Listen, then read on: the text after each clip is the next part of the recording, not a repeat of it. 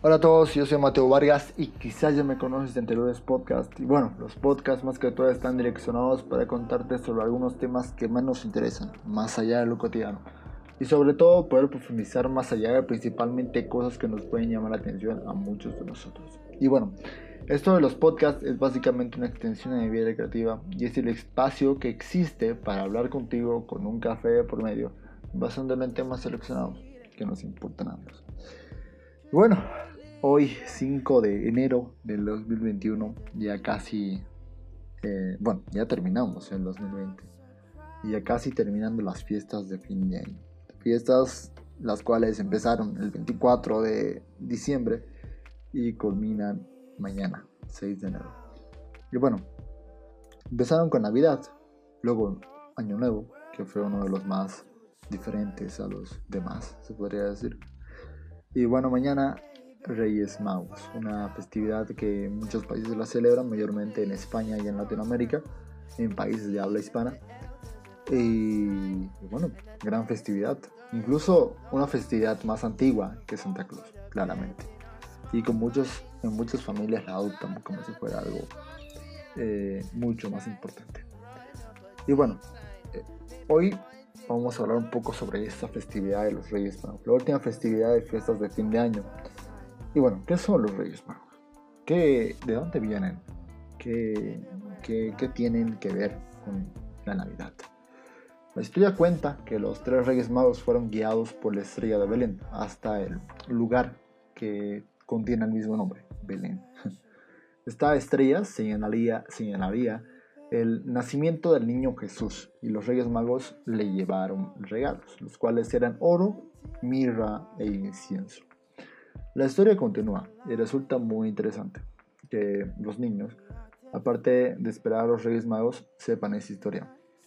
Los regalos de los reyes le hacen al niño Jesús también tienen un significado.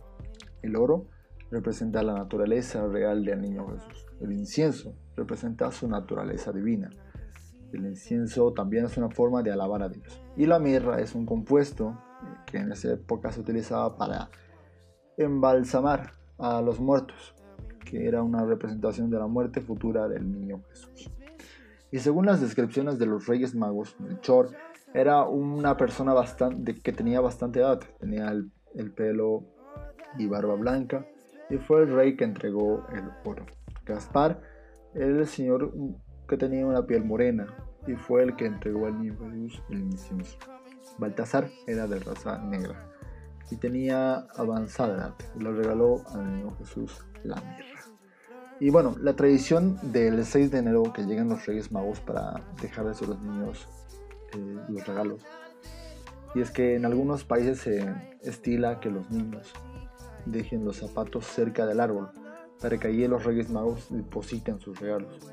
También se acostumbra a dejarle pasto y agua dulces y algunas otras cosas más, hasta pasteles, dependiendo del país. Es una tradición más eh, que se hace para los niños y que muchos la aman, ¿no? Eh, y bueno, este año bueno, el 6 de enero cada año se celebra el Día de los Reyes Magos y es uno de los días más esperados por los niños, dado que en España y en muchos países de América Latina es la festividad de los reyes, la elegida para que sus majestades hagan la entrega de los regalos a los niños. Y este día, bueno, en este día todo es mágico. El día anterior de, bueno, la noche del 5 y la madrugada del 6. La noche de la víspera, la mañana siguiente, y bueno, la mañana siguiente los regalos, el carbón.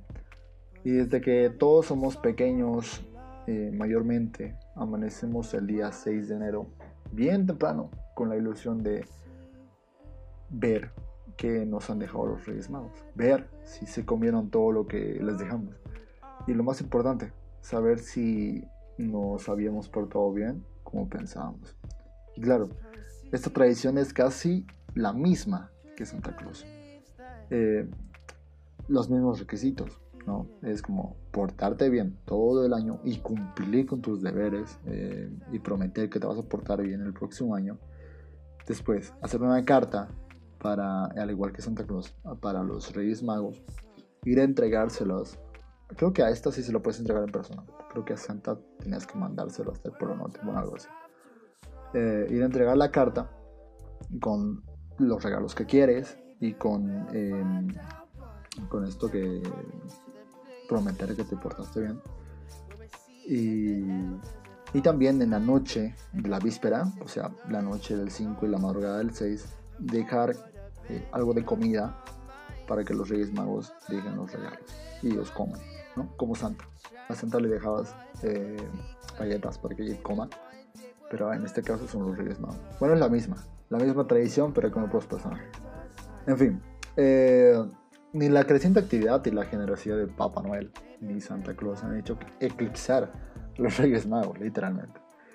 Y para ser un poco más específicos en los requisitos, tengo una lista de seis específicamente. Como les dije, portarse bien, la carta, escribir una carta muy bonita y sincera, sin faltas de ortografía, entregar la carta bien escrita, ir a darles eh, la bienvenida con una comida a los Reyes Magos en tu casa, eh, cenar y tomar eh, una, bueno, cenar y comer una rosca en la noche de los Reyes Magos, preparar todo para esa noche e irse a dormir temprano. Y por la mañana, el día de Reyes, al despertar, tienes que ir con tus padres a ver tus regalos. Es igual que Navidad. Y bueno, esta tradición, a lo que tengo entendido, fue una tradición de hace bastante, bastante tiempo, mucho tiempo. Y en sí eh, hay, hay escrituras que lo demuestran que es real, que los Reyes Magos existieron. Los Reyes Magos sí llevaron regalos al niño Jesús en su nacimiento. Pero no fue el mismo día que la Navidad, sino fueron días después, porque ellos tenían alguna dificultad para poder llegar hasta, hasta el lugar donde estaban, hasta Belén. Y bueno, en fin, este día es bastante especial para muchos y bastante bonito saber que todavía se rescatan esas tradiciones después de bastante tiempo. Podemos rescatar eh, tradiciones que todavía nos dejaron nuestros abuelos. Y otra de las tradiciones también es que en Reyes Magos se comen unos pastelillos de masa eh, que en mi país se llaman buñuelos. Eh, entonces, creo que en España igual, en otros países igual que lo hacen. Y bueno, en fin, gran día, gran día y hay que disfrutarlo. También un día bastante triste porque es el día en que se desarma todo lo de Navidad, se lo guarda para el próximo año volver a armarlo. bastante agotador. Pero, en fin, creo que todos, bueno, tanto tú como yo, hemos debido pasar una Navidad y unas fiestas de Año Nuevo bastante, bastante buenas. Por lo menos yo, Navidad, eh, la pasé un poco triste por la situación en la que estamos, por el COVID y por las personas que hemos perdido durante todo este tiempo.